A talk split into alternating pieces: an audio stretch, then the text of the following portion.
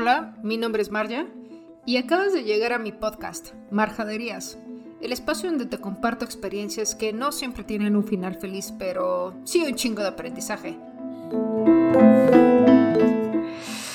Ay, ay, ay, ay, ay, ay, ay, ¿Qué viene hoy? Hoy vienen muchas cosas muy interesantes, pero hoy quiero hablar eh, y trabajar sobre la parte de lo que decimos que es el odio. Eh, he traído este tema una y otra vez porque creo que es importante cuando decimos, ay, es que odio el color azul, es como, no, güey, no odias el color azul, simplemente no te gusta. Pero de ahí a odiar, creo que es muy, muy importante el uso correcto de las palabras en todo sentido, porque recordemos que las palabras van creando espacios, recuerdos, memorias y hasta ideas que se van en este rollo del inception eh, y se te meten súper en el subconsciente y todo este rollo de programación neurolingüística y todas esas cosas. Entonces creo que es súper importante poder usar las palabras apropiadas para sabernos comunicar y también qué queremos expresar o hablar con nosotros. Eh, elegí este tema y es que son muchas cosas, amigos. Leí muchas cosas y ya no sé ni por dónde empezar. Debo decir que este artículo es de un vato que se llama, bueno, es una investigación, un vato que se llama Oscar Pérez de la Fuente, que se llama Breve Genealogía del Odio. Es una investigación como unas 100 páginas que con gusto les puedo mandar el link. Además, estuve investigando de otros lados y creo que podríamos empezar meramente por definir o lo que encontré pues en este rollo del odio, ¿no? Se dice que el odio es una emoción humana que consiste en desear o causar mal a una persona o a un género de personas o a un objeto y, el rollo de que es que tiene una tendencia o es permanente o puede ser completamente temporal, ¿vale? Pero el odio puede ir increciendo, ¿no? Es diferente a la envidia o el resentimiento o la ira o cuando andamos súper enchilados, ¿no? E, e, en cambio, por ejemplo, la ira como definición es una emoción humana. El odio también es una emoción humana que pues obviamente pues está privilegiada eh, de manera humana y no en el buen sentido, sino como que los humanos somos quien, quienes la sentimos, los, los animalitos no odian, así hayan destruido tu sillón y les hayas metido una chinga, no te odian. Yo sé que se acordaron cuando una vez le pegaron a sus perritos por destruir algo pero ellos no lo hicieron por odio, simplemente fue su ansiedad o que no lo sacaban al correr, qué sé yo. Pero bueno, eh, luego está la parte de la ira, que es una emoción humana, que consiste en la intención de causar un estado de pesar a alguien, como una venganza, como despreciar. Y, expresarlo. También se puede tener ira a, las injusticias y demás. E, en este caso, no hay un odio bueno, eh, en, cambio, la causa de la ira es como muy particular o puede tener como eh, distintas líneas. Eh, hay un vato pues que se llama Séneca, o en la visión de Séneca, que pues si no me equivoco, Séneca es un, este, un filósofo eh, que tiene varios este, ensayos sobre este artículo, o bueno, sobre este tema del odio, pero Séneca argumenta que la parte de la ira, yo sé que voy muy rápido, pero la verdad es que no, no, no puedo detenerme.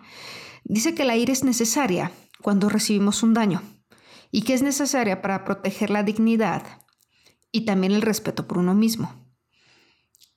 Esto está muy interesante porque ¿cómo le dices a alguien que no esté iracundo, que no reclame justicia, si asesinaron a su hija o a su hijo, a su papá, o está trabajando en un hospital pandémico y se enferma porque la gente no se cuida. ¿Cómo no te quieres enojar? ¿Cómo no quieres sentir esa ira? Cambio, no odias. No odias a la gente por ser idiota y estúpido y estar en antros atiborrados, eh, mientras otros pues están haciendo lo que pueden en donde les corresponde, ¿no? Entonces, debemos diferenciar un poquito esta parte de la ira o la molestia o el enojo y demás con el odio. Porque por otro lado también está la parte de la envidia y también es otra emoción que pues obviamente no es positiva. Así de que hay esa envidia de la buena. No, güey, no hay envidia de la buena. De una vez les aviso, no hay envidia de la buena. Envidia es envidia.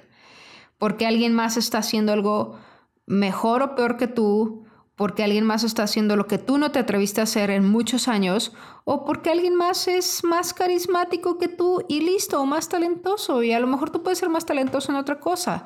Y no hay envidia de la buena porque alguien más se va a casar antes que tú, ni porque alguien le va mejor en su negocio que tú, o simplemente porque alguien es más feliz aunque tenga menos dinero. No hay envidia de la buena, amigos y amigas. Así que no me vengan con, ay, siento envidia de la buena, amiga, que estás en la playa. No, güey, no hay envidia de la buena. Punto. Es una emoción negativa que provoca un malestar y dolor por el bien ajeno, por ver feliz a alguien más. Y cuando algo mal no le sale bien o cuando esa persona no empieza a ir bien, te alegras. Hay gente que envidia pues el dinero eh, o lo que tiene realmente un precio, un honor, un prestigio, una gloria. Entonces, es muy importante tener como la diferencia de estas emociones para que no creamos que odiamos todo, evidentemente.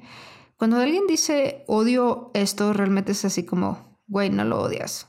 Simplemente no te gusta o te cago esto. Y puede ser que sí odien algunas cosas, pero creo que tenemos que ser como muy conscientes, conscientes del uso de ciertas palabras, como conscientes del uso de ciertos medicamentos que nos automedicamos y luego andamos valiendo chiles.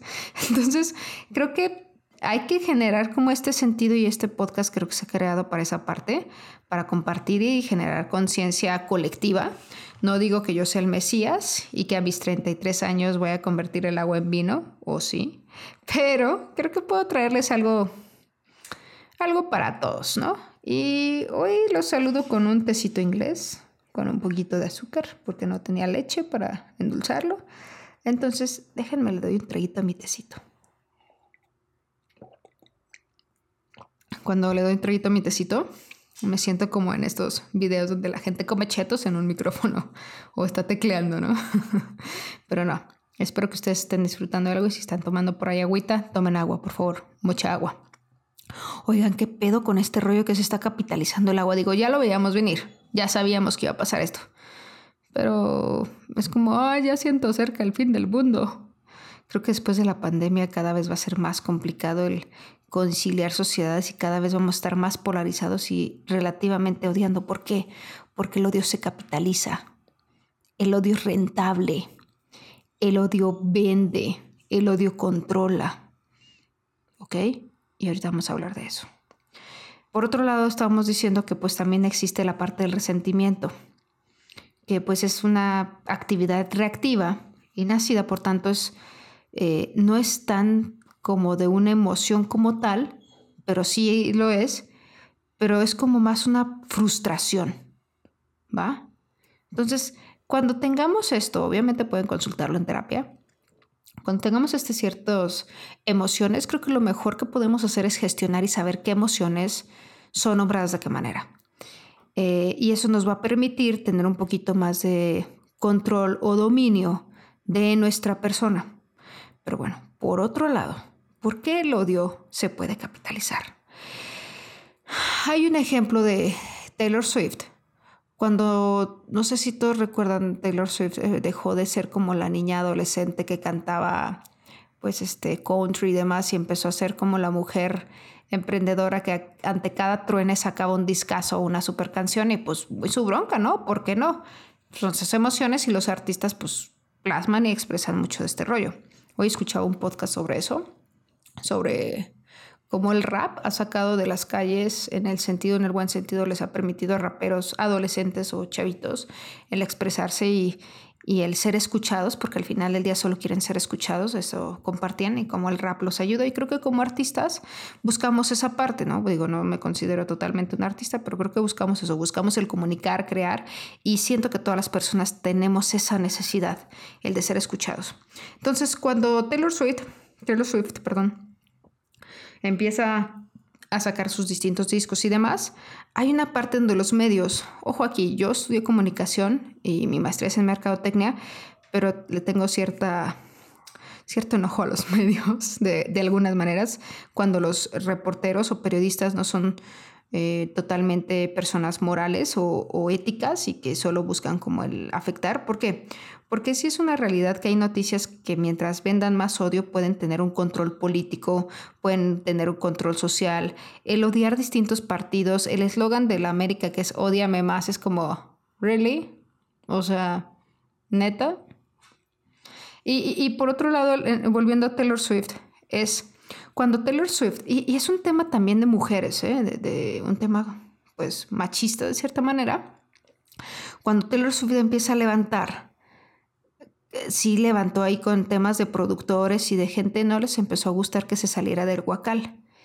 Y Taylor Swift empieza a crecer y la gente empieza a ver su potencial.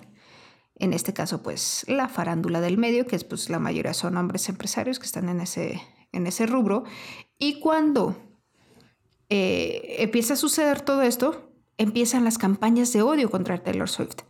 Tú de amar a Taylor Swift, hay personas que acabaron odiando a Taylor Swift por, por ser quien es, ¿no? Y es como, güey, o sea, ¿qué hay detrás de, ese, de esas campañas de que Taylor Swift este, le rompió el corazón a tal o se lo rompieron a ella y sacó un super discazo, un muy buen sencillo? ¿En qué te afecta? Pues obviamente afecta en el sentido de que pues ya no es capitalizable como lo era antes, que ya no se le puede controlar. En el tema político es cuando empieza el tema de chairos y fifís. Y también el odio permite dividir. Y si divides, puedes segmentar y atraer a quien tú decidas cambiar. ¿Qué es lo que hacían en la primaria o en la secundaria o en la prepa? Dividían los grupitos, dividían las amigas, generando intriga, generando envidia, celos, para odiar. ¿Y qué pasaba cuando la gente odiaba? Tú tenías control sobre alguien más. Ojo, yo no lo hice, pero pues pues hay toda esta parte de victimización de la gente que se odia o que los odian, y hay los dos lados, ¿no? Es toda una cadena de emociones que creo que no habíamos hecho tan consciente, o al menos yo no me había hecho tan consciente de del cómo el odio pues es un tema o una narrativa, pues de cierta manera hasta capitalista o que nos permite vender y vender más o controlar mejor, ¿Qué es lo que hace Trump o qué es lo que hizo en su estado, en su gobierno. Entonces, cuando alguien, o si ustedes lo han usado el de, ay, odio esto, uh, los invito a hacer como una pequeña reflexión y sonó súper con esto, pero es una pausa así de, güey, aguanta, escucha, siente y detecta qué emociones. No creo que sea odio. Y si es odio, pues órale, es muy tu pedo. Pero, pero, pero, si es odio, mantener ese sentimiento durante un tiempo prolongado te va a generar problemas psicológicos. Te va a generar problemas físicos, o sea, y crónicos. Te va a generar estrés, ansiedad, insomnio, pensamientos obsesivos compulsivos, agresividad y te va a acabar debilitando el sistema inmunológico y mil cosas más. Y no es que lo diga solo yo. Hay estudios, niga. Y el cerebro trabaja de manera muy interesante. Hay estudios de cómo trabaja el cerebro ante la depresión, cómo trabaja el cerebro ante el enamoramiento, que mil puntos para mí por enamorarme ahora de la vida. Eh, y eso es algo que a mí se me ha hecho muy, muy interesante en el sentido de me puse una borracherota en mi previo a mi cumpleaños y hablando con el espejo, este, en casa de mi novia. Me decía, ¿no te acuerdas que hablaste con el espejo y le dijiste así de Marja, lo lograste, sigues viva tus 33 años, lo lograste, vas bien? Y debo decir porque yo muchos años me odié, muchos años odié mi vida, odié quién era, nunca odié mi nombre, pero sí odiaba mi persona y de verdad no, no destacamos en muchas cosas cuando nos odiamos o odiamos a alguien más. Creo que para odiar a alguien más sí es importante cuando nos odiamos primero, ¿no? Y no está chido. Pero por eso creo que hay tanto este marketing de sí, el amor propio, seamos felices, cuídate, ámate aunque tengas esa gordura. Es como, pues sí, güey, pero odio que no me entre la ropa, así que no me digas que me ames y odio esto de mí. Entonces, es un trabajo constante, Creo que no es necesario justificar el odio. Creo que en nuestros enojos con alguien más, con nuestra pareja, familia, amigos, o sea, pensemos en la parte del odio en mil formas. Yo no digo que, que no sintamos esta ira, que no busquemos justicia, pero que sí hagamos consciente cuando estamos odiando, que es un sentimiento totalmente diferente. ¿Va? Creo, y esto me entristece de cierta manera y me preocupa, que estamos viviendo anestesiando el odio, que ya nos parece muy normal que la gente sea racista y que haya odio y que, que tengamos que justificarnos o de explicar que somos de una comunidad, este, en el caso LGTB, o, o que tengamos que estar explicando quiénes somos. Creo que es muy cansado y muy desgastante tener que exigir respeto y tolerancia cuando debería ser algo que demos constantemente. Yo no soy la persona más congruente del mundo, lo sé. Trabajo en ser más congruente cada día y ser mejor. Pero creo que sí, sí es tiempo de ver hacia adentro porque con esta pandemia yo no veo que seamos mejores. Y si la pandemia no nos va a volcar a ser mejores cada día, va a ser muy complicado.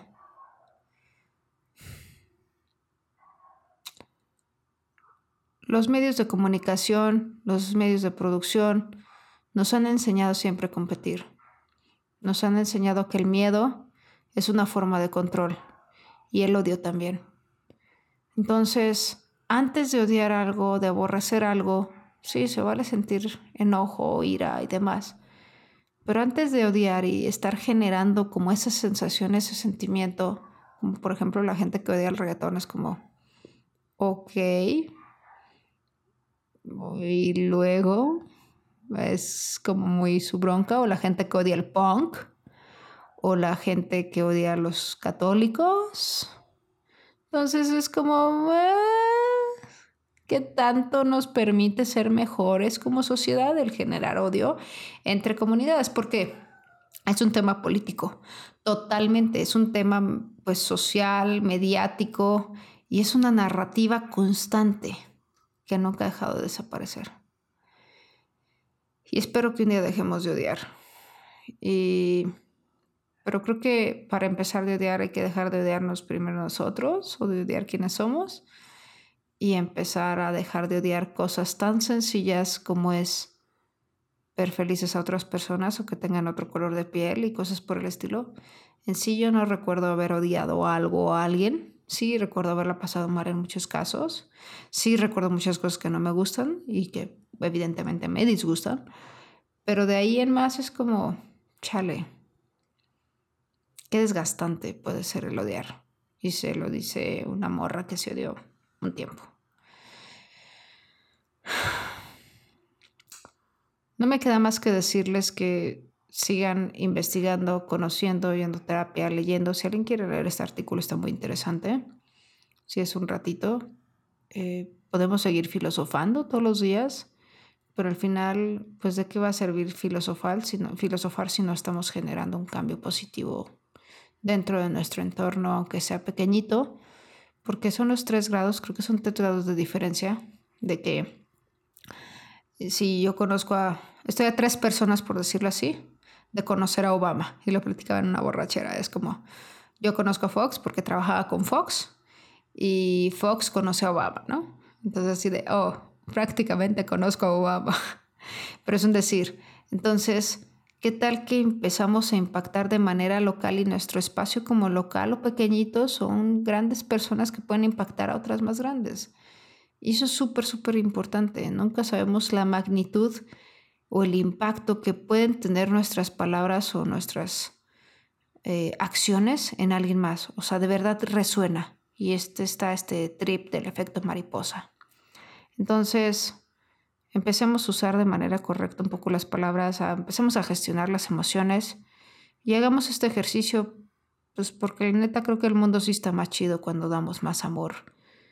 No digo que no reclamemos justicia, al contrario pero hagámoslo de manera inteligente. ¿Vale? Les mando un abrazote. Saben que les amo mucho. Les amo a todos, a todas. Y aquí estoy para acompañarlos otro día. Ya casi termina el 2020. Gracias por acompañarme en este episodio 23. Gracias, gracias por seguir compartiendo. De verdad, gracias. Sé que he estado un poco eh, presente y no presente, pero estoy en sus corazones, en su alma y estamos juntos en esto porque compartimos la misma llama espiritual, porque todos venimos de un lugar divino, aunque pues algunos seamos más oscuros o hayamos sido más oscuros o trabajemos más en esa parte, pero todos venimos de algo divino. Entonces recuperemos eso, recuperemos esa parte y dejemos de ser unas personas hijas de la chingada. Por favor. Porfa. Entonces, los veo la siguiente semana y neta, muchas gracias por seguirlo compartiendo. Si esto les hace sentido a ustedes y quieren compartirlo y creen que este mensaje lo necesita alguien más, denle. Yo lo hago con todo el cariño y pues pues solo venimos a traer luz. Y si se suman, aquí estamos. Un abrazote. Chao.